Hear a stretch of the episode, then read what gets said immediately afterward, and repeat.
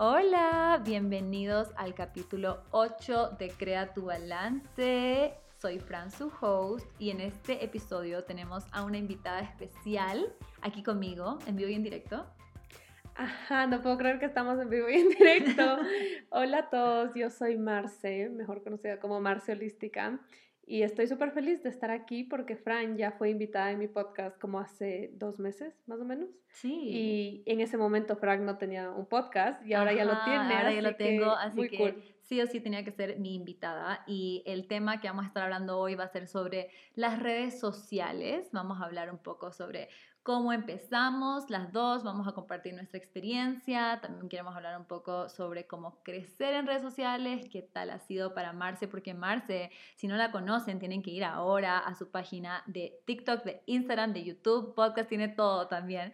Y en verdad que es un ejemplo de alguien que ha crecido muy rápido en poco tiempo. Entonces quiero un poco preguntarle sobre su experiencia, pero más que nada va a ser un capítulo súper chill. Vamos a estar conversando literal como que si estuviéramos solas y solo estamos grabando esto, así que no hay tanta estructura, solo hay ciertas preguntas que ustedes hicieron y también algunos temas que yo quiero tocar y eso es lo que vamos a hacer hoy día. Pero ya saben, antes de empezar tenemos que hacer el update y aprendizaje de la semana. No sé si quieres ir tú primero o quieres que yo vaya tú primero. primero, tú primero.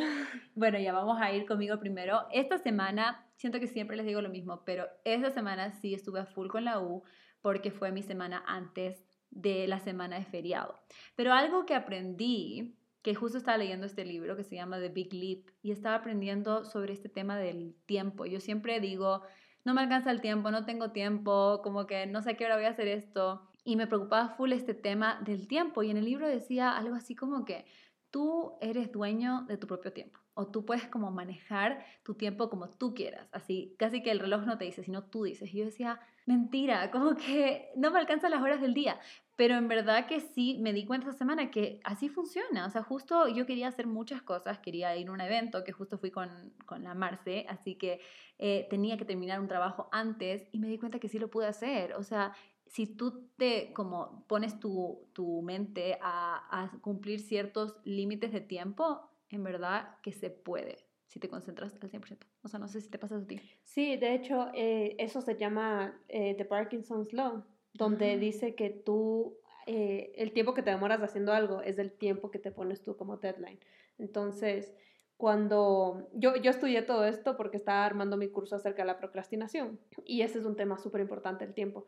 Entonces, uno de los tips era que utilices ese Parkinson's Law a tu favor eh, breaking down todos tus deadlines. Entonces, en lugar de tener esta actividad gigante como, no sé, digamos que tienes que, por ejemplo, a mí lo que me pasó fue como lanzar el libro. Eh, iba a lanzar mi libro y me daba tanta ansiedad porque tantas cosas que pasan detrás de eso. Y obviamente lo procrastiné demasiado al inicio. Y luego dije, por, eso me puse a investigar también. Y dije, ok, voy a dividirlo. Y divides los deadlines en, en cosas chiquititas. Y es como que, bueno, mañana voy a investigar los temas. Mañana, pasado mañana voy a, no sé, a ver inspiración de fotos, etc. Y bueno, eh, definitivamente me pasa, pero siento que eh, este tipo de cosas hay que usarlas a nuestro favor. Como estas cosas que a veces nos arruinan la vida, sí. es mejor verle el lado bueno y usarlo a nuestro favor. Ajá, sí, creo que eso aprendí demasiado esta semana. O sea, que en serio sí puedes lograrlo, pero igual también importa mucho el mindset. O sea, si desde una, como tú dices, tienes esta meta gigante y ya desde el principio como que eres como que, ay, no sé a qué hora voy a hacer, no voy a hacer y procrastinas y todo eso, como que sí se te va a hacer mucho más difícil empezar y creer que en serio puedes hacerlo. Ajá, exacto. Claro, esa palabra es muy importante, creer que lo puedes hacer, porque es tan grande que es como que, wow, no lo voy a lograr. Sí. Pero wow, muy bien, estoy proud of you. Gracias.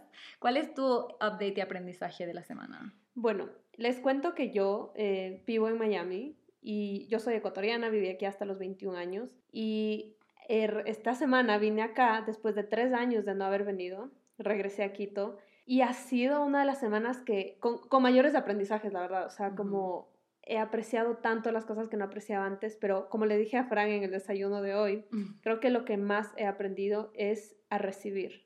A mí me cuesta un montón recibir. Sí. Y como un recibir slash merecimiento. Como que me, me, cuesta recibir porque pienso que no me merezco ciertas cosas. Bueno, voy, voy, a hablar en pasado porque pensaba que no me merecía ciertas cosas. Y en este viaje cumplí, hice cosas, me vi con gente, eh, me pasaron cosas que nunca en mi vida hubiese pensado cuando la Marcia que vivía aquí en Ecuador. Y simplemente he tenido como que let go esa, esa resistencia de que, de que no, no, no, como que no, no me lo merezco. Y solo recibir, recibir. Y bueno, Frank me invitó a desayunar hoy. esa fue una de las maneras que le, por la que le conté, como estoy recibiendo. Y, y bueno, y recibir el premio que las dos recibimos. Y recibir la atención de gente. Eh, recibir eh, personas que quieren ser mis amigas. O sea, cosas demasiado lindas. Así que ese ha sido mi aprendizaje, recibir. Sí, eso es súper importante. Yo creo que yo también necesito aplicar ese aprendizaje porque es difícil a veces recibir. No sé si les pasa a ustedes también, pero a veces es como que, ay, no, no, gracias, yo puedo o yo lo hago o no sé qué. Y en verdad que es muy importante poder permitir ese espacio para recibir. Porque, eh, bueno, no sé si a ti te pasó, pero a mí en mi familia sí me enseñaron full que como que si tú recibes, estás molestándole a alguien más como que le estás incomodando a alguien más. Y eso es un pensamiento full limitante, como que si tú recibes algo, casi que le estás quitando a alguien más. Y obviamente luego no vas a recibir nunca, porque piensas que le estás robando al mundo. Pero realmente no. El recibir yo creo que es lo más lindo del mundo y hay que practicarlo más. Sí. Sí, yo creo que muchos tenemos esas creencias limitantes que nos hacen pensar que como que no está bien recibir y, inconscientemente hacemos esto de como que no, no, no, no. Pero creo que sí es importante, como tú dices, ser un poco más consciente de eso y tratar de recibir abiertamente. Así que me parece que nuestras enseñanzas y updates de la semana están súper buenos. Pueden empezar a aplicarlos desde ya. Y, entremos ya al tema para, para poder empezar con esto que es súper interesante sobre las redes sociales. Ya saben, igual antes de empezar, Marce, ¿cómo te encuentran en redes sociales? Bueno, me encuentran en todas partes como arroba marceolística. Eh, en YouTube también, en el, en el, podcast. Mi podcast se llama Metamorfosis con Marcia Holística. Y ya, ese, ese es mi, mi, pseudo, ¿cómo se dice? Como mi nombre artístico. Ah, sí. Marcia Holística. Bueno, sí, mi, y mi nombre artístico es Franfit. Ajá, literal. La verdad, yo estoy como Franfit and Healthy, pero en verdad que, bueno, Marcia no ha sido la primera, pero muchas personas me dicen que no leen todo mi nombre, solo dicen Franfit. Y sé que, ajá. Ajá, no es y yo pensaba que todos decían Franfit and Healthy, pero está muy largo, así que, bueno, ahí ya saben, ahí nos encuentran en redes sociales. Y, y queremos empezar hablando sobre el principio, porque yo sé que hay muchas personas que quizás tienen la idea de empezar las redes sociales o quieren saber ¿Cómo es ese primer paso de como que hacer una cuenta de Instagram, YouTube, lo que sea? Primero que todo, ¿tú tenías una cuenta antes y la convertiste o hiciste una nueva cuenta? Cuéntanos un poco de eso. Una nueva. Solo quiero acotar que eh, hay gente también que simplemente solo quiere saber como que qué pasa detrás del mundo de estas personas. como eso me pasaba mucho a mí antes. Yo no quería crear una cuenta de Instagram, pero veía Sasha Fitness y era como que ¿qué pasará detrás de cámaras? Así que aquí estamos. ¿Cómo Eso también sería súper interesante. Ajá, sí. creo que lo he contado, pero bueno, eso es para otro capítulo. bueno, eh, les cuento, yo tenía mi cuenta personal de Instagram como cualquier persona, donde publicas, no sé, una foto cada mes, eh, súper posada, súper como me fui a un viaje o algo así. Y bueno, eh, a mí en, en, esa cuenta me seguía todos mis conocidos, toda mi familia. Entonces, cuando yo empecé a tener esta, esta curiosidad de compartir lo que estaba aprendiendo y compartir mi vida saludable y, todo mi camino, me daba demasiada vergüenza hacerlo en, mi cuenta, en mi cuenta principal. Porque era como que, ¿qué va a decir mi mamá, mi hermana, mis amigos? Como que la man que ya se cree influencer, no sé.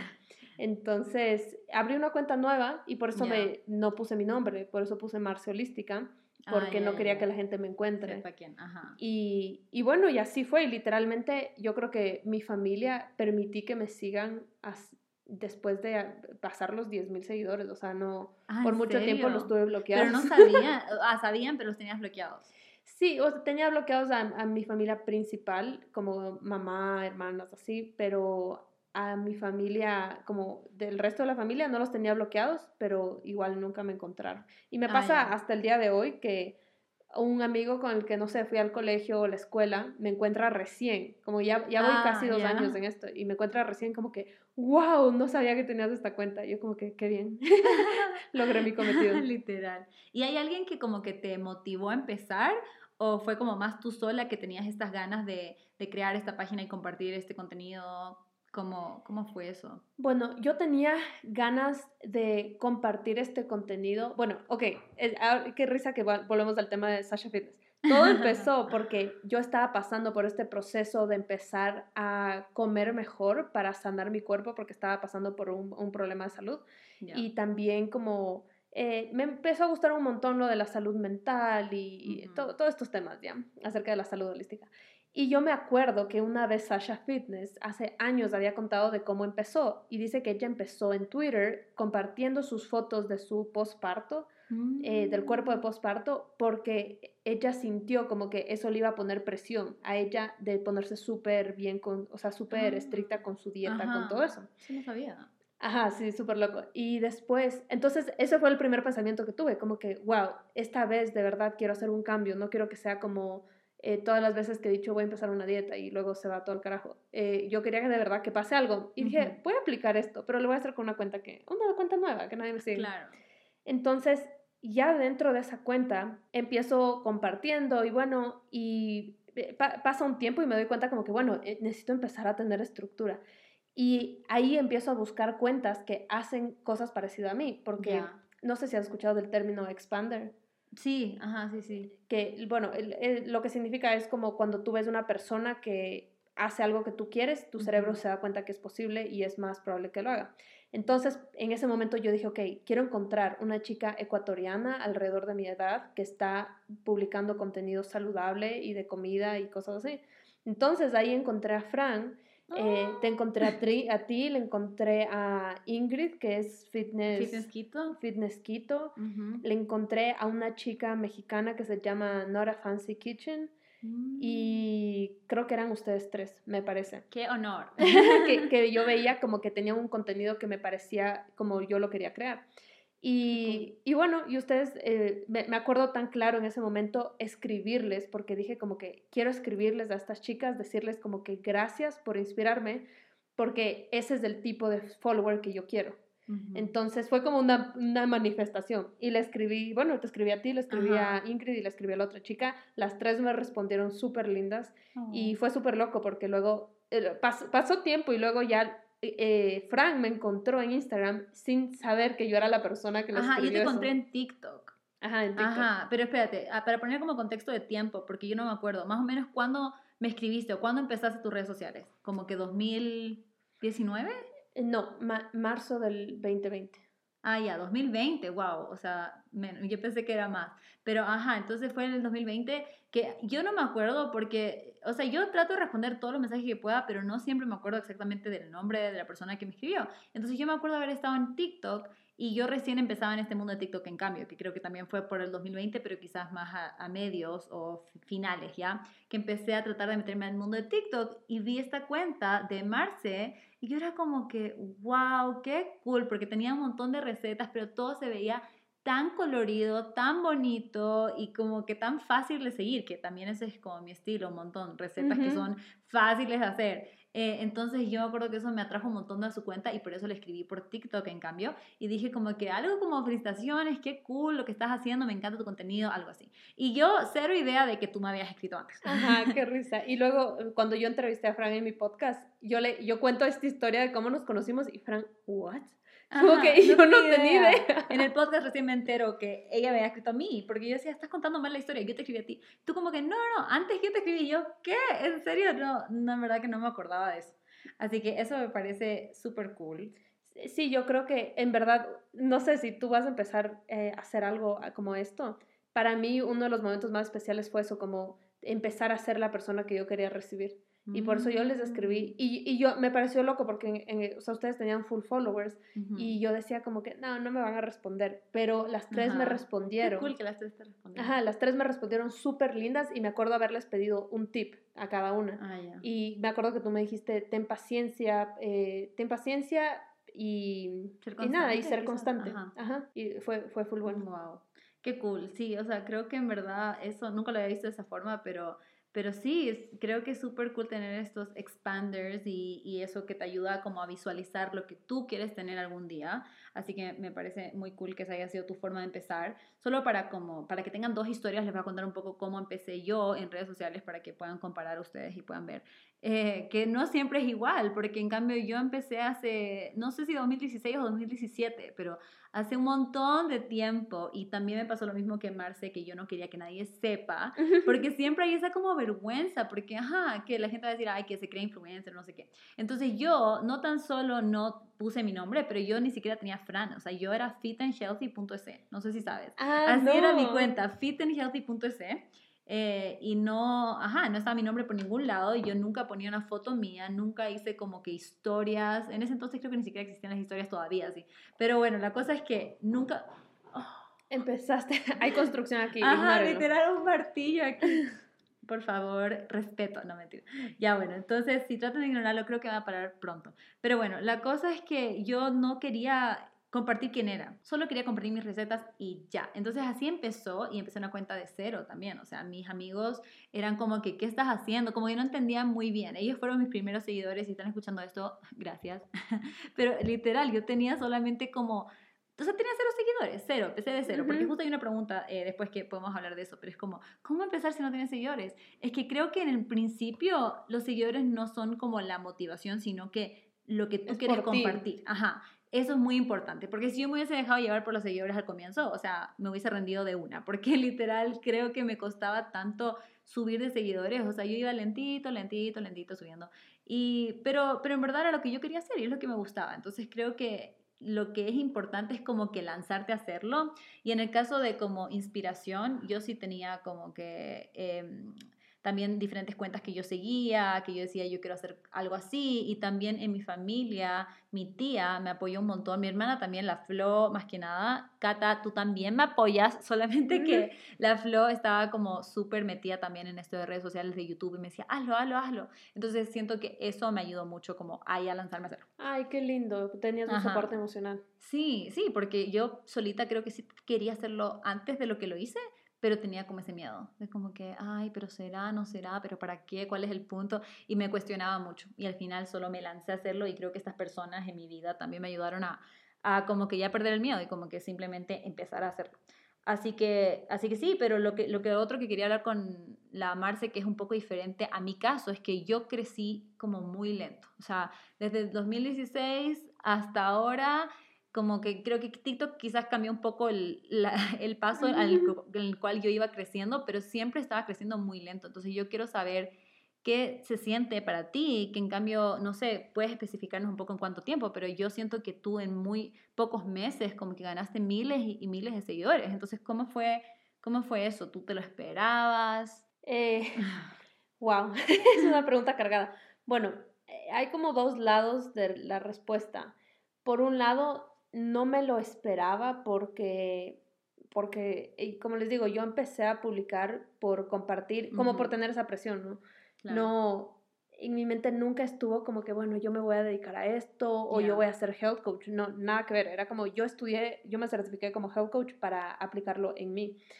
Y, y bueno, en verdad no me lo esperé y simplemente eh, creo que fue en un mes que ya superé los 100 mil seguidores de TikTok. Y en TikTok se crece relativamente rápido. O sea, creo que esa es la razón por la que personas como tú, eh, que yo ya he hablado con algunas influencers de que empezaron como por la fecha que tú empezaste, tienen un crecimiento, o sea, no es lento para la época y para lo que había en ese momento, es un crecimiento regular. Claro. Pero TikTok vino a cambiar todo. Entonces TikTok es como una herramienta donde puedes crecer, crecer exponencialmente en días, o sea, una cosa loca entonces eso fue lo que yo vi y dije como que, wow, o sea, fue súper loco y a partir de ese momento me acuerdo de haber llegado a los 100 mil. Yo dije, porque cuando llegas a 100 mil, TikTok te empieza a pagar. Y yo dije, ok, o sea, te paga centavos, creo, pero literal fue como que, ok, esto que estoy haciendo me está generando dinero, como que tal vez ahora sí me lo tengo que tomar en serio. Entonces ahí sí se empezó a volver mi trabajo ya me lo empecé a tomar full en serio, a, crear mis cursos, etc. Y ah, todavía no renunciaba a mi trabajo como arquitecta, pero eventually ya me tuve que lanzar porque el tiempo no me daba. Pero también yo creo que eh, esa puede ser una de las razones por las que tu crecimiento, tú dices que fue más lento, eh, incluso ahorita es porque tú tienes, tú estás estudiando una carrera, o sea, yo, yo no entiendo cómo tú tienes tiempo para hacer esto, o sea, como literal YouTube, podcast, eh, todo, es realmente admirable, porque yo que no hago nada más que esto, a veces no me da tiempo. Y YouTube recién lo estoy retomando porque eh, a mí no, no, me da tiempo, de verdad. Así que es como que, wow, eh, la, la, experiencia que tú tienes es, es inigualable, la verdad. Yo creo que el momento que tú tengas un poquito más de tiempo libre, la revientas. Literal, no, o sea, lo que creo que para mí, que va un poco al siguiente tema que quiero hablar, que es sobre el hate, los hate comments, como que yo siento que a mí me hubiese afectado mucho crecer tan rápido, porque, o sea, yo siento que cuando yo, yo no estaba creciendo tan, yo estaba, bueno, es que no sé si decirle lento o no, pero bueno, la cosa es que yo subía videos a YouTube y tenía como que mis vistas ahí, como que mi número que no es tan alto, no, no, ni tan bajo, como que tenía mis seguidores que siempre veían. Y de repente uno de mis videos, vamos a hablar otra vez de la Sasha Fitness, porque fue el video que justo fue el tema de ella, porque hice un video comiendo como Sasha Fitness. Y ese fue el primer video que para mí entre muchas comillas, se viralizó para mí, porque digamos mis videos normalmente tenían, qué sé yo, mil, dos mil vistas y de repente este video tuvo 30 mil vistas. Y fue como que, ¿qué pasó aquí? Pero eso, sí, me trajo más seguidores, pero también me trajo hate. Y yo siento que, como que por un lado, haber crecido lento, a mí me sirvió para ir aprendiendo lo del hate. Porque yo no sé qué haría yo si fuera como, no sé, Charlie D'Amelio, ya no sé, pero la cosa es que siento que hay muchos TikTokers que crecen tan rápido, de repente tienen tantos ojos mirándolos y cosas que tienen que empezar a tener cuidado en la forma que hablan, la forma que, las cosas que dicen, cosas que yo no sabía cuando yo empecé también. O sea, lo es, el hate que tuve en ese video de YouTube fueron cosas que en ese momento yo nunca pensé que era algo malo. Y creo que es algo que he estado aprendiendo con el tiempo, de, ah, quizás esto tienes que decirlo de otra forma cuando te está viendo tanta gente. Y tuve ese tiempo como para aprender. Y yo siento que tú no tuviste ese tiempo, como que de una, Exacto, no, todo el mundo te está viendo. Sí, y bueno, yo, yo tuve depresión como por tres meses al como desde febrero, más o menos, febrero, marzo. Y, y, como me duró como unos tres meses, gracias a Dios voy al psicólogo todas las semanas y él me hizo dar cuenta de una y empezamos a trabajar en eso. Pero fue por eso, fue por ese crecimiento tan rápido. O sea, yo no me imagino Charlie lo que está pasando ahorita. Te por yo le pienso en porque, porque sí creo que eso es un, bueno, un ejemplo muy como grande, pero sí creo que le pasó algo así también, o sea. Claro, obvio, es, es eh, otra escala, pero pero es esa, esa idea de que, wow, hay tanta gente que está escuchando lo que yo digo y, y tanta, tienen tantas expectativas de mí. Y por lo menos a mí lo que me pasó, lo que me llevó a caer en el hueco, fue que yo, yo, bueno, yo era muy perfeccionista, o sea, muy, muy, muy perfeccionista. Entonces, el momento que vi que muy perfeccionista y como a tratar de ser muy productiva y como, como esa gente así, que no descansa. Entonces, eh, cuando vi que toda esta gente me estaba siguiendo, yo me sentía tarde todo el tiempo. Era como que, no, ya debería tener un producto, ya debería tener un libro, ya debería tener un curso, ya, o sea, todo, o sea, ya debería de tener mi show de televisión, o sea, lo que sea. Y, y eso fue, eso me pesó demasiado porque me ponía mucha presión en mí misma y era loco porque tenía todas estas ideas y como ya tengo que hacer esto, esto y esto, pero no podía hacerlas, porque así fue como me di cuenta que tenía depresión, porque no podía, dejé de hacer, o sea, dejé de crear contenido, no podía hacer nada, em, porque tenía mucha presión de que sea perfecto, porque, porque si no estaría desperdiciando mis followers o algo así. Es súper extraño. Pero eh, algo que aprendí ya luego de, de salir de ese episodio fue que la verdad los followers no o sea, suena súper cliché, ¿no? Los followers no significan nada. Sí, sí, o sea, obviamente yo aprecio a toda la gente que me sigue y todo, pero ese número no, eh, no es del el propósito, no es del goal. Porque, por ejemplo, tú ahorita eh, tienes X número, pero tu trayectoria por haber empezado hace tanto tiempo y haber sido constante, te hizo crear una comunidad que si tú les dices, el, comete este chicle, lo van a hacer. Que eso es lo importante a la final, porque lo que tú quieres es que tu mensaje pueda eh, transmitirse. Claro. Eh, bueno, y lo bueno es que tú das un buen mensaje, pero eh, cuando tú recibes tantos followers tan rápido, es como que, ¿qué tantos de esos followers de verdad son tu comunidad y son personas que de verdad, o sea, solo están viéndote por morbo y porque quieren verte o tal vez porque les gusta el aesthetic de tu contenido, pero cuántos de verdad confían en ti. Y yo me doy cuenta de eso, eh, que, eh, y eso fue gran parte de mi, de mi problema, porque tenía números grandes, pero mi engagement y, y los mensajes que recibía, yo estaba esperando como que todos sean mega fans de mí y no lo eran, porque me habían encontrado hace una semana o hace un mes. ¿Y por qué me conocerían? ¿Por qué reconocerían mi cara? Literal, no lo, no lo hacían. Entonces, Mm, después de ese momento, yo empecé a, o sea, como me tomé un break y dije, no, yo voy a dejar de, de porque toda mi estrategia en redes sociales es acerca de crecer, es Ya. todo lo que yo hacía. Y ahora dije, voy a dejar de crecer, ya no me importa crecer, ahora me importa nutrir a esa comunidad. Ya Mm, cuando ajá, qué nutres a tu comunidad, ahí es cuando, ah, ok, esta comunidad sí va a escucharme, sí va a comprar mis productos, sí va a poder es- escuchar mi mensaje y transmitirlo tan fuertemente como Sasha Fitness, por ejemplo. Ajá. Y sí. ese, ese fue mi goal. Ajá, creo que eso, eso es tan importante y creo que se relaciona con el tema de hate porque usualmente los comentarios de hate, las personas que dejan esos comentarios no son parte de esa comunidad. Son personas que quizás les tocó tu video o justo vieron esto, como por ejemplo en mi caso de YouTube o en el caso de TikTok que te pueden salir videos que no de personas que no necesariamente sigues y al final pasa que, o sea, ves este video y si te molestó, no te molestó lo que sea, tú no conoces a la persona, le dejas el comentario que sea. Que yo siento que ese es un problema, un grave problema de hoy en día, que la gente siente que se esconde detrás de una pantalla y puede escribir lo que sea, porque siento que también a veces los comentarios se pasan, incluso en, especialmente en TikTok, siento que ahí la gente está loca, o sea, comentan, pero feo, así, y que, que al final igual puede herir tus sentimientos, o sea, y eso no sé cómo fue para ti, como que tu primer hate comment, como que te llegó, o, o trataste de como que ser como que, bueno, no me importa lo que diga la gente, o para crecer, eso también yo he escuchado un montón, o sea, si vas a crecer, van a haber haters, si tienes haters, estás haciendo algo bien, yo algunas veces escuché eso, pero cuando me tocó a mí me dolió. O sea, a mí me dolió. Yo me acuerdo que yo, yo ¿Cuál me lo tomé tu, muy pri- tu personal. primer hate comment? O sea, fue justo en este video de la Sasha Fitness que yo lo hice porque en verdad la Sasha Fitness fue como una de mis inspiraciones y una de las razones por la que también quería empezar a compartir mi contenido. Y justo hice este video comiendo como Sasha Fitness y la gente empezó a comentar como que, ay, si te cae tan mal Sasha Fitness, ¿para qué haces este video? Si vas a cambiar todas las recetas, no se debería llamar comiendo como Sasha Fitness. Y te juro, les juro que yo no lo vi o sea, yo no pensé que lo estaba haciendo tan mal, ¿ya? Entonces, como que ver que tanta gente no le gustó, en YouTube tienes like y dislike, ¿verdad? Entonces, me gusta y no me gusta. Entonces, yo veía ese nunca había estado tan rojo.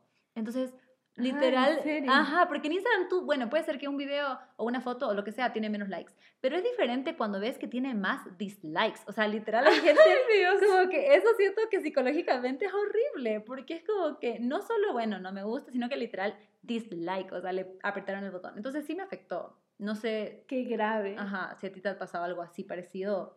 Eh, bueno, sí, al inicio, eh, me imagino que a ti te pasa mucho, como que, bueno, no sé si te pasa, pero a, a mí me pasa mucho que la gente es, es como hate hacia una receta, por ejemplo. Ajá. Hate hacia, no tanto hate hacia mí como tal, Claro. porque cuando yo inicié mi- mis redes sociales, el tema principal eran mis recetas y ya luego de, unos meses yo lo, lo transicioné a que sea ya más sobre mí, porque eh, eh, por todo lo que les dije, que me di cuenta que la gente no conectaba conmigo, Claro. porque no veían mi cara.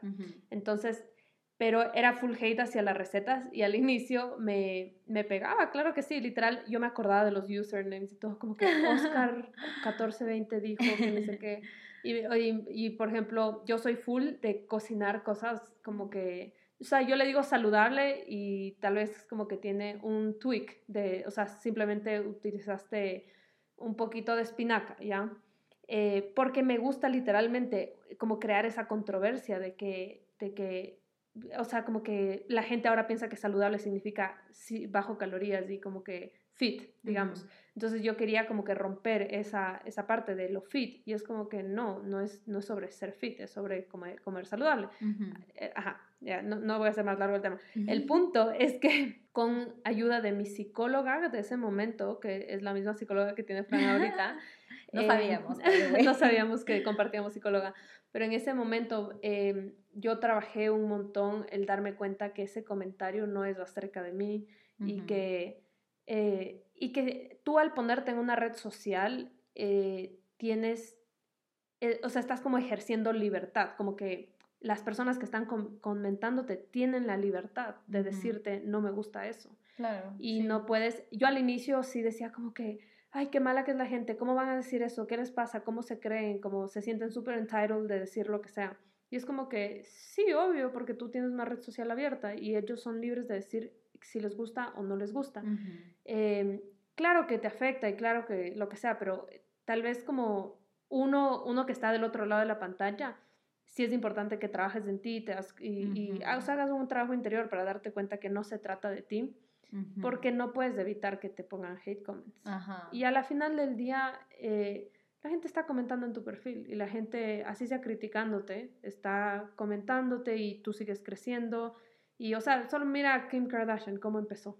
O sea, eh, no existe como, creo como que, o sea, no creo que al final del día el hate prevalece, la verdad. Justo me acordé, no sé si te acuerdas o no, pero es que yo siento que tú compartiste un video como súper feliz de tu desayuno espontáneo que hiciste en Orlando, creo que fue. No sé, como que un ah. desayuno. Y, o sea, yo sé que cada persona tiene como el derecho de comentar lo que quiera, pero yo siento que a veces simplemente el video llega a las personas equivocadas. Porque siento que ese video era como súper cool, de como que, ay, mira, decidí tomar esto y esto y esto y esto. Y de repente habían comentarios como que, ay, pero eso, qué sé yo, carísimo, ay, pero eso no es saludable, ay, pero eso. Y como que toda esta crítica de un video que ni siquiera era como diciendo, ah, mira, esta es la forma de hacerlo, sino que era solo compartiendo como que tú desayuno. Entonces, ese tipo de cosas, o sea, yo sé, quizás con la experiencia, tú aprendes a como que ignorarlo o algo así, pero no sé, ¿tienes algún tip para qué hacer con los haters que en serio solo hatean por nada? Bueno, literal, ese video, qué chistoso que lo mencionas. Ese fue el video donde hice, tuve como mi breaking point, porque ah. eh, me, yo creo que Fran se acuerda full de ese video, porque literal me puse en mis historias de Instagram a hablar al ah, respecto del hate que recibió ese video. Y esa fue la última vez que hice eso, porque ahí, ahí empecé a hablar y como full con mi psicólogo sobre el hate de los comentarios, etc. Y simplemente o sea, entendí que lo que cada vez que yo posté un video estoy abriendo una conversación. Mm. Entonces, y también me di cuenta que muchos comentarios, que solo eran comentarios, opiniones de personas, estaban, eh, yo estaba permitiendo que se sientan como realidades mías. Y es como que no, eh, cada persona puede tener, eh, tiene derecho a, dar su opinión, pero yo me lo tomaba tan personal y era como que, como que no te gustó, porque yo era mega people pleaser y es como, como que no amaste mi mm. video. Entonces, imagínense, los comentarios no eran, ahora que, como looking back, no era hate, o sea, yo qué sé, un comentario decía, eh, wow, gastaste ni sé cuántos dólares en ese desayuno, en Argentina nunca se podría hacer eso. Imagina, yo me acuerdo que ese comentario en ese momento me dolió, como que, pero me dolió porque me hizo sentir como que eh, soy una persona desalmada o egoísta o lo, que sea. Pero es como que no, esa persona estaba diciendo un fact. Es un fact que no te va a alcanzar eso con en un desayuno. O sea, no, me acuerdo exactamente qué era. Pero de ahí dije como que, ok, son opiniones, pero no son verdades mías. Creo que esa fue, eh, creo que ese es mi, mi consejo, como que cada vez que veas un hate comment, como que léelo y preguntarte como que, ¿esa es una verdad mía o no? y, si no lo es, no lo es y you let it go. O a veces, si sí lo es, te puede ayudar a despertar ciertas cosas y darte cuenta, bueno, ¿por qué me está molestando que esta persona me critique que no estoy reciclando el plástico, por ejemplo? Bueno, porque tal vez sí me siento un poco culpable de no reciclar el plástico. Entonces, eh, tal vez es, es una, un pequeño wake-up call para empezar a hacerlo. Sí. Y, y con, entonces tomar estos hate comments como como dicen, como with a grain of salt, como que no, no tomártelo a pecho siempre. Ajá, sí, creo que eso es súper buen tip. O sea, creo que eso también es algo que eh, he, ido, he ido aprendiendo, pero todavía me cuesta, de como no tomarme los comentarios a pecho, no, no tomármelos como que son contra mi persona, porque la mayoría de la gente que comenta esto, ajá, no, no me conoce, entonces no es contra mí, es como lo que dice Marce, es una opinión y, y, probablemente a mí sí me pasa que me lo tomo muy personal, pero, pero sí me gustó un montón ese tip para todas las personas que, que también tenían esa pregunta. Ahí tienen los tips para... Ah, estas son las preguntas que hizo la gente en Instagram. O sea, hay gente que, que pregunta sobre eso, pero todavía no entro de las preguntas específicas. Si es que se repite, ahí ya les decimos que, bueno, ya contestamos. Pero sí hay algunas que no hemos contestado. Pero, a ver, yo tenía otra que era eh, sobre la desmotivación o sobre el burnout, no sé si como que ese concepto, eh, o sea, que es como que ya llega un punto en donde ya te cansaste ya no sabes qué hacer ni qué postear, que a mí me ha pasado y por eso como que quería preguntarte si a ti te ha pasado también, pero creo que sí llega un punto, o sea, me, me han llegado puntos, creo que justo antes de TikTok, que existiera, que yo sí decía, ya qué estoy haciendo, como que ya estoy cansada, como que ya no sé ni qué postear, y yo, yo compartía mucho postre. Entonces yo sentía, ay, no sé si repetir otra vez, yo no sé si la gente le importa, como que siento que me desconecté mucho de, de, el motivo por el cual yo empecé mis redes sociales, que era como para ayudar a las personas a poder vivir una vida más saludable, a poder aprender a comer saludable, pero no necesariamente tener que hacer recetas mega elaboradas o tener que hacer recetas aburridas o sin sabor o lo que sea. Entonces ese era como mi objetivo principal, pero se me fue como perdiendo con el tiempo y no sé si fue porque, o sea, no sé si fue porque, ajá, estaba full con otras cosas o porque estaba cansada o necesitaba un break, o sea, no sé por qué, pero me pasó. Entonces quiero saber si te ha pasado. Uh, 100%, pero ahorita que dices de eso, siento que eh, una herramienta que a mí me ayudó un montón y siento que tal vez te está pasando es el podcast, porque con el podcast empiezas mm. a transmitir ese mensaje más. Es que es más fácil transmitirlo que a través de una receta. Como que la receta para mí se volvió Em, antes todo para mí era receta, receta, receta. Y luego se volvió como que esta herramienta que utilizo para entrarle a la gente. Y una vez que le entro, porque la receta es muy eh, apetecible, es casi como una chica posteando una foto en traje de baño. Esa es mi manera de postear una foto en traje de baño, postear una receta. Como que, ay, qué rico los likes, todo eso. Pero una vez que ya me sigues, ahí sí te doy el contenido de verdad, como que, eh, que es el podcast, que tal vez es mi YouTube, como donde te enseño de verdad herramientas, hábitos, etcétera. Sí. Pero bueno, volviendo a la pregunta, el, eh, claro que sí, a mí, o sea, ha sido un aprendizaje durísimo el entender cómo manejar mi creatividad, cómo canalizarla, cómo no quemarme, como tú dices, cómo no llegar a un punto donde odio las redes sociales y me quiero desaparecer por tres semanas, porque, porque me ha pasado, pero eh, como, dice, como me dijo Fran desde el día uno, la constancia es lo más importante. Entonces, tienes que hacer algo que sea sostenible. Y para mí, la mejor manera de mantenerte motivada y creativa es, em, no sé cómo explicarlo, eh, el otro día es que lo, escuché, no sé si lo escuché o lo leí en un libro, pero decía como, ah, como, como eh, es que era creatividad, se me olvidó. bueno, estábamos hablando de creatividad, estaba hablando de creatividad, de energía. Ya. Entonces decía como cuando tú quieres tener más de energía, tú no buscas energía. Ah, ya me acordé, era have. Entonces decía, you don't have energy, you do energy. Entonces, como que mm. si quieres, eh, en lugar de decir quiero tener más energía, anda a hacer un poquito de ejercicio y eso te va a energizar. Entonces el man decía, you don't have eh, creativity, you do creativity. Entonces decía, si, mm. si, no te estás sintiendo creativo, no solo te sientes y decir, eh, ¿cuándo llega mi creatividad? Siéntate, pinta, o sea, si no sepas pintar, escribe, como haz algo creativo y eso va a empezar a despertar esas como conexiones en tu cerebro creativas y te vas a sentir más creativa.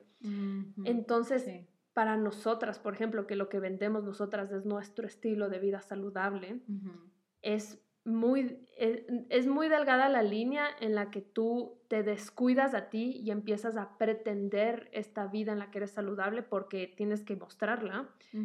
Eh, o te tomas un pasito para atrás y de verdad empiezas a cultivarlo y lo muestras en cantidades más pequeñas, porque no puedes estar en redes sociales todo el tiempo y, y cultivar tu energía y, tu, y todo eso.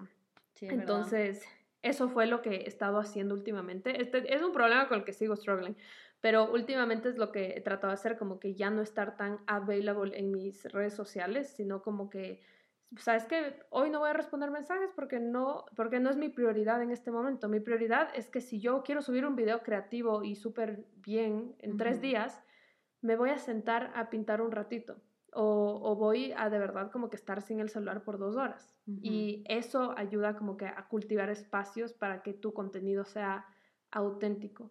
Que me recordó lo que tú dijiste de las recetas, que estabas como que ya no sé qué postear y eso. A mí me pasó eso un tiempo cuando... Es que siento que yo he vivido todas estas etapas, pero como que tan rápido.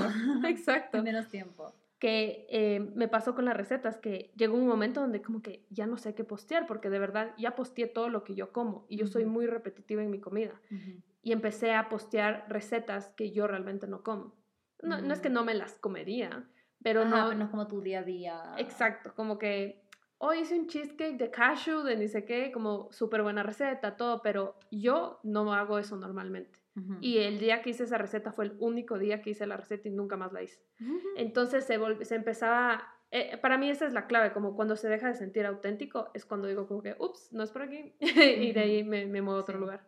Sí, yo siento que, o sea, para mí eh, lo que me sacó de eso, en verdad que sí fue TikTok, porque siento que fue como algo nuevo que me, me, me, encantaba el formato, porque yo en general siempre me ha gustado, ah, yo aprendí a tomar fotos bonitas y aprendí a hacer como esta fotografía de alimentos, tomé algunos cursos y cosas así, pero yo siempre he sido más de videos, siempre me, me ha gustado más el tema de videos, ver, incluso con personas en general, como que las vacaciones y eso, yo hacía videos de mis vacaciones, como que sí está lindo tomarse una foto, pero siempre me gusta volver a ver el video, yo tengo videos de, de algunos viajes que he hecho y volver a ver ese video es como, wow, me, me lleva. Entonces siento que TikTok me ayudó mucho porque aunque sea receta, como que fue una nueva forma de hacer la receta.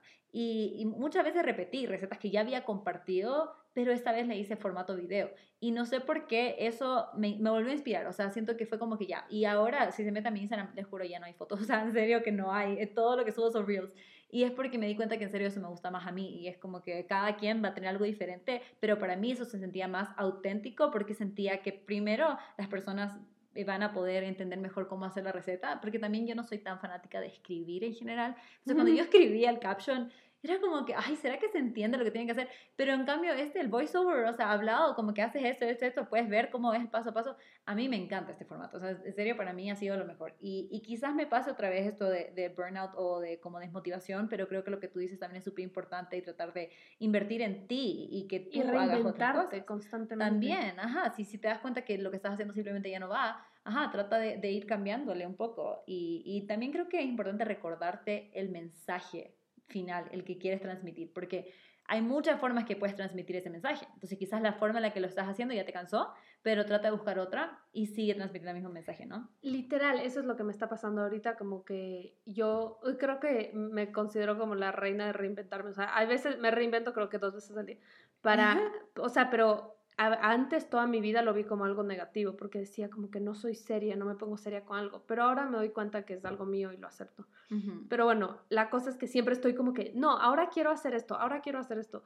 Y ahora lo que quiero hacer es que ya me di cuenta que mostrar mi vida saludable ya no es lo que quiero hacer, porque me di cuenta como que, o sea, es cool, pero no es la mejor manera en este momento para mí de, para llevar mi mensaje.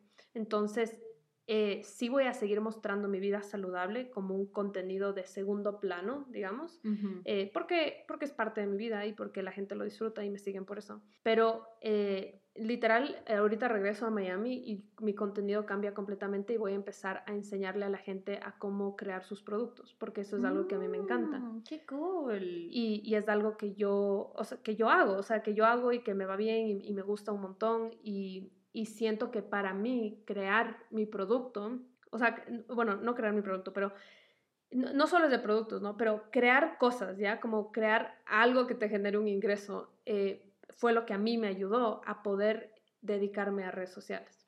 y, y, porque eso es lo que me gustaba, ¿no? Pero solo me imagino como que yo enseñándole a la gente a que cree un producto que sueña lanzar, y esa persona puede renunciar a un trabajo que odia o, y puede tal vez como empezar a cumplir eh, sueños, viajar, lo que sea, mantener a su familia, lo que necesite. Y, justo ahorita que estoy en Ecuador me, me, di cuenta, no sé si ya te dije, me di cuenta que los ecuatorianos somos súper emprendedores. O sea, sí. o sea, no me dijiste, pero yo sí lo noto. O sea, hay un montón. Literal, es como que caminas, bueno, yo no he venido en tres años, entonces es más choqueante la diferencia de que cuando vivía aquí no me daba cuenta, pero en cada esquina hay un emprendimiento. O sea, es como que, y son cosas espectaculares. que yo digo, esto en Miami estaría lleno, o sea, lleno y, y me da mucha pena porque aquí no está lleno, aquí está súper vacío. Mm. Entonces, eh, es como que un lugarcito, fui un lugarcito de masajes espectaculares, o sea, como que el diseño es hermoso, el branding es hermoso, te hacen escoger tu masaje, la música, el aceite y todo es como tienes toppings y te hacen wash ¿Dónde es? es, en Cumbayá, se llama Loom. Mm. Entonces, hermoso, como esa es una de las tantas cosas que vi, o el mercadito que me llevaste hoy, tantos cafecitos así. Entonces, me di cuenta como que ese, esa cosita la tengo yo también y me gusta como que crear y crear y, y, poder eh, generar dinero. Entonces, siento que al estar en el mercado ahorita de Estados Unidos, entendí muy bien cómo de verdad generar dinero eh, online. porque la realidad es que siento que en un lugar físico, por lo menos aquí en Ecuador, es muy difícil por la situación, por la economía. Entonces, por eso es que no está lleno. Porque si estaría en Miami, eso estaría lleno todo el día. Entonces, dije como que, wow, le puedo dar esta herramienta a la gente de que siga, haga su emprendimiento, porque sobre todo si son ecuatorianos son bienvenidos a, a, crear ese, ese producto, y, pero ganar digitalmente y ganar desde cualquier parte del mundo y así poder salir de ese hueco como, no sé, económico que siento que mucha gente aquí en Ecuador vive y probablemente en toda Latinoamérica, porque, porque sí, es como que el sueldo es tan bajo y la vida es tan cara, o sea, no es súper cara, justo decíamos que era barata, pero es, es cara para el sueldo. Sí, ajá, claro. Sí, entonces, bueno, eso, eso, es, eso va a ser mi cambio, actually. Esa es mi última cool, Ya estoy emocionada por ver ese nuevo contenido y me encantaría aprender. O sea, justo acá hay una pregunta también sobre cómo, si creen que las redes sociales pueden ser eh, un trabajo y, o, sea, si puede como que generarte el ingreso suficiente para poder literal vivir de redes sociales y creo que se relaciona un poco con lo que tú vas a enseñar, o sea, quizás tú puedes utilizar las redes sociales a tu favor como una plataforma al final un poco de marketing para que conozcan tu producto, para que si eres tú misma, no sé, pero, pero ¿qué piensas tú? O sea, ¿sí crees que es algo que alguien puede renunciar a su trabajo y dedicarse a ser influencer o a vender algún producto por redes sociales? Estoy emocionada con esta pregunta, tengo mucho que decir. Eh, según nosotras, este podcast iba a ser full corto, pero bueno, es que hay mucho que decir. Bueno, ok, el, personalmente lo que yo quiero crear, como enseñarle a la gente, yo voy a asegurarme de que tú no tengas que ser influencer para vender eso, pero que sí mm. utilices influencers como una estrategia de marketing, porque es la mejor estrategia en este momento. Ahora, eh, lo que tú dices de, o sea, ese es como un lado de la pregunta. El otro lado, ¿puedes vivir de redes sociales? Definitivamente, siendo un influencer, eh, mucha gente lo hace. Ah, yo personalmente no comparto eso porque una de las razones por las que yo me salí de mi trabajo, y es algo que siempre he pensado, es que a mí no me gusta intercambiar tiempo por dinero. Entonces, la diferencia en las redes sociales es que estás intercambiando menos tiempo por más dinero comparado en una oficina, pero igual es tu tiempo. Igual, eh, igual tú creas un montón de contenido para que la gente te escuche, para que tú puedas promocionar X producto. Entonces, el otro día estaba escuchando, creo que era un video de YouTube de un, chico que decía que una empresa regular está puesta como una pirámide, ya está estructurada como una pirámide. Entonces, el CEO está arriba y ahí están todos los empleados y al fondo están como los interns, o sea, como en orden, ¿no? Pero, y digamos, así es Apple, Coca-Cola, Microsoft, lo que sea. Si tú quitas el CEO, no pasa nada. Apple lo hace todo el tiempo, cambia, eh, eh, Google, lo que sea. Eh, si quitas un intern, tampoco pasa nada, la pirámide sigue bien. El, el modelo de negocio de un influencer es una pirámide invertida, en la que tú eres el CEO, pero tú estás debajo. Y tú puedes ser el influencer más crack del mundo. Puede ser Emma Chamberlain, digamos. No sé cómo se pronuncia. La amo, por si acaso. Pero puede ser ella, o sea, una man famosísima que, o sea, está haciendo un montón de dinero y me imagino que tiene un equipo de trabajo grandísimo, pero el rato que ella deja de mostrar su cara, su empresa desaparece.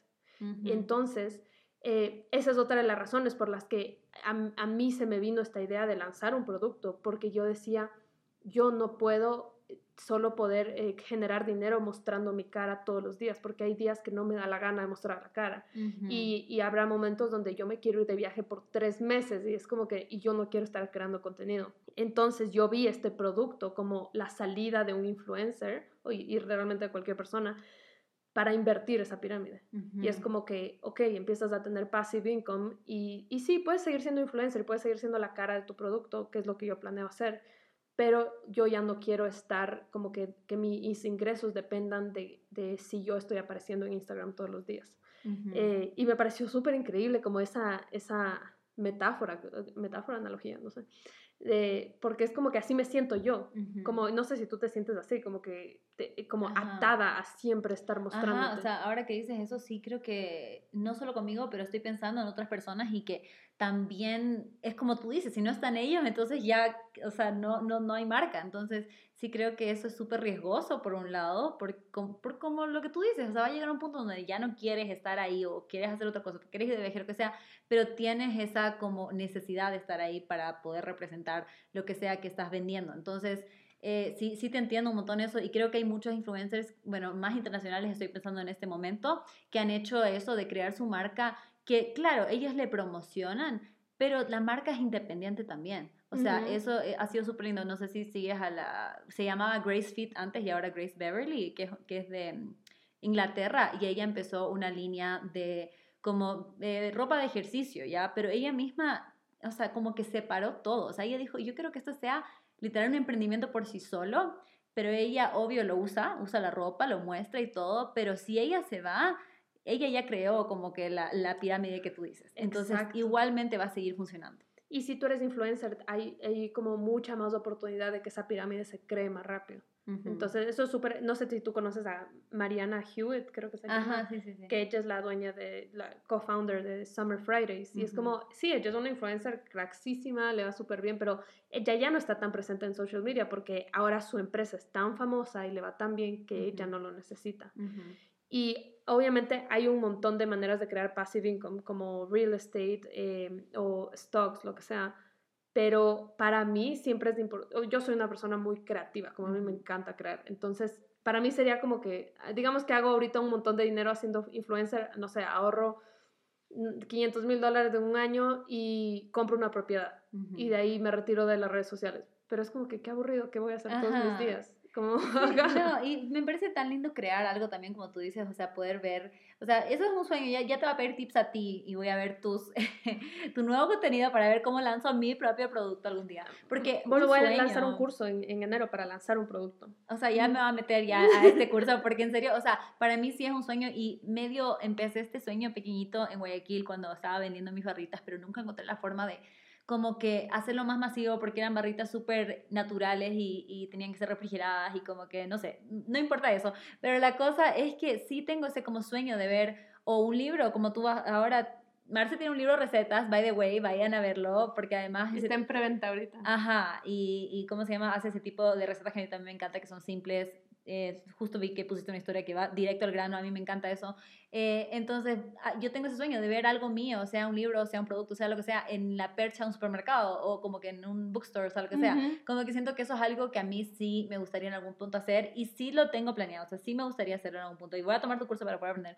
Así que sí creo que igual eh, responde a esa pregunta, o sea, sí puedes hacer que las redes sociales sean tu trabajo, o sea, tú puedes al final en verdad que creo que cuando tú tienes una meta o una visión y obviamente quizás una guía y un mentor y alguien que te ayude, puedes lograr lo que tú quieras lograr. Em, y, y, aquí es súper importante por si hay gente que no necesariamente quiere que las redes sociales sean su trabajo y solo quieren emprender, digamos, es súper importante que pienses un montón en la logística eh, antes de hacerlo.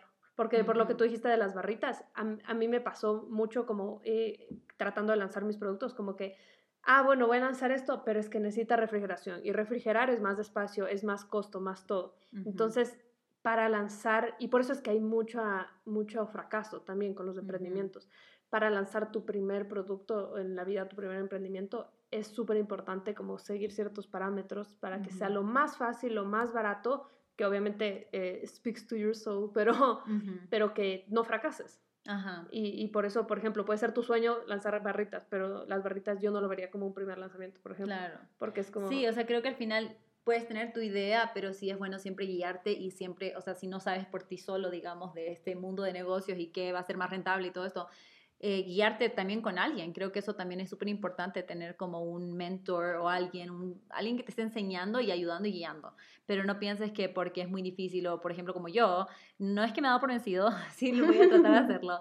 Eh, pero creo que sí es importante como no darte por vencido, o sea, tener ese sueño vivo todavía, porque ya, como ven, hay cursos como el de Marce que van a poder ayudar un montón a la gente que quiere hacer algo así. Es posible, si hay otras personas haciéndolo, tú también lo puedes hacer. Y ahorita, looking back, sí tendría que, yo, yo tuve un montón de errores y problemas con mi granola, porque... Eh, o sea, si ahorita regreso a, ver, es como, tal vez no hubiese lanzado una granola porque es tan difícil shipearla internacionalmente mm. y todas mis audiencias internacional. Entonces, sí es, tal vez me hubiese lanzado algo que no era una comida.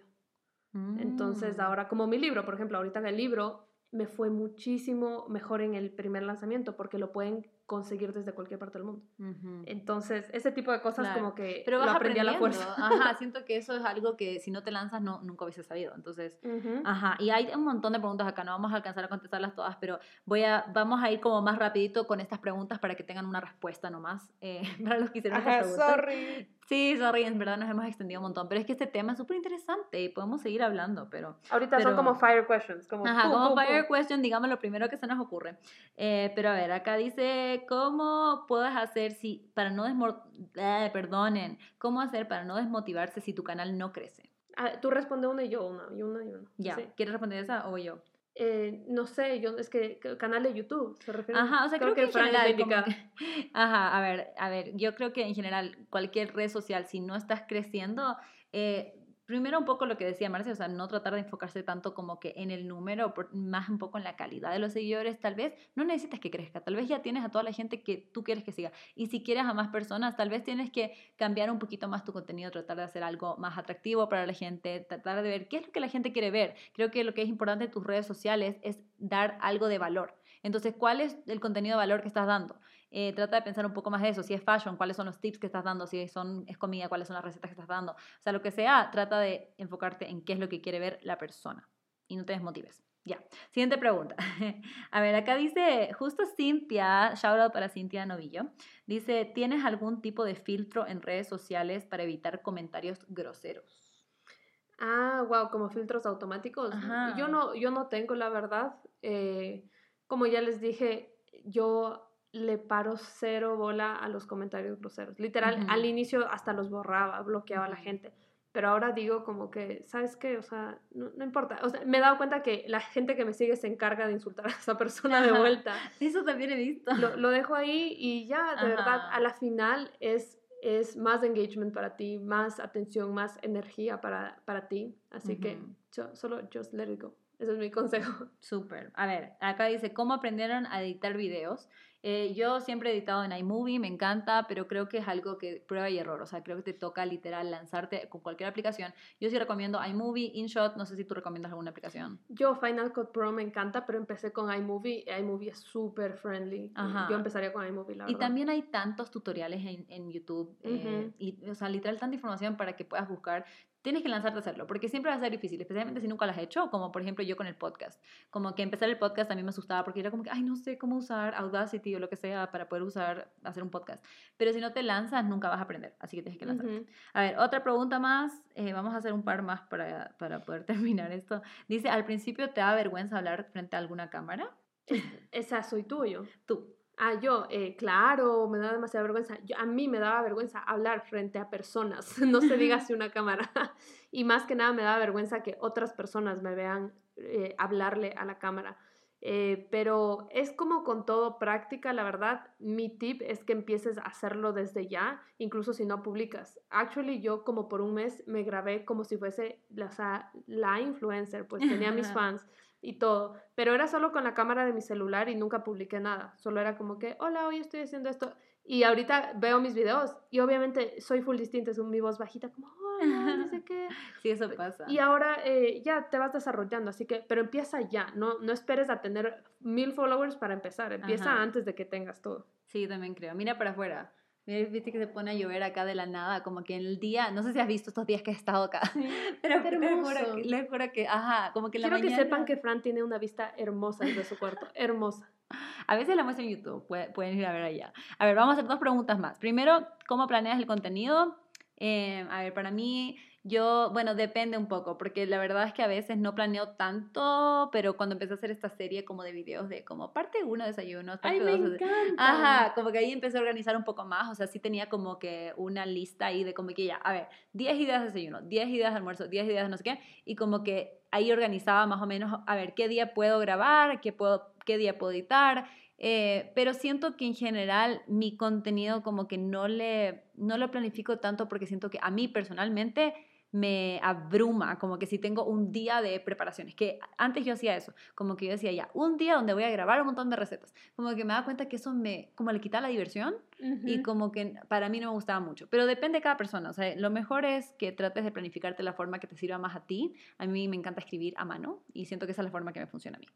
Así que bueno, a ver, vamos a hacer la última pregunta, que es, em, ¿qué contenido crees que le hace falta a las redes sociales? Wow.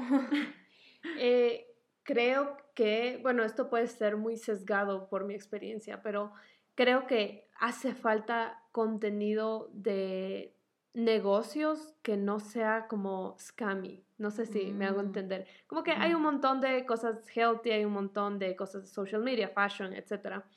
Pero, y hay un montón de cosas de business que te enseñan cómo iniciar tu negocio, como todo eso pero siempre, al menos los que yo he visto, se sienten súper scammy como, y sketchy, como que eh, el secreto para generar dos millones de dólares en una semana. es como que... Ah, visto a veces como... No, yo quisiera una persona de verdad que te diga como, o sea, yo les digo esto porque cuando yo quise lanzar la granola y lanzar el libro, yo busqué muchos, muchas autoras de libros de recetas que a mí me gustan, que te que para ver el behind the scenes, cómo se hace, chuteas todo el mismo día, o sea, como hay tanta logística que yo no entendía. Y como que no lo comparten, o sea, no comparten el behind the scenes. Creo que más bien no una persona basada en negocios, sino que las personas que están en redes sociales con negocios exitosos que compartan, el behind the scenes para que otras personas puedan inspirarse y hacer lo mismo. Eso, eso me encantaría. Sí, eso es verdad, creo que tienes toda la razón. Y bueno, en verdad hay algunas preguntas más, pero creo que sí respondimos en general con lo la primera parte de este podcast, hablamos un poco en general. Igual ya saben, si necesitan una parte 2, podemos hacer una parte 2 porque creo que sí se puede seguir hablando un montón y un montón de este tema. Pero muchas gracias, Marce, por ser invitada hoy. Eh, nos alargamos un poco, pero estuvo muy interesante la conversación. Muchas gracias por tus tips. Ya saben dónde encontrar a Marce, ya saben que pueden probar su granola, pueden comprar la preventa de su libro. No sé si hay algo más que, que quieras agregar. Eh, no, gracias por invitarme a tu casa. Está súper linda. Gracias, por, por, todo. Gracias por este día súper lindo. Me hizo pasar un día muy lindo, Frank.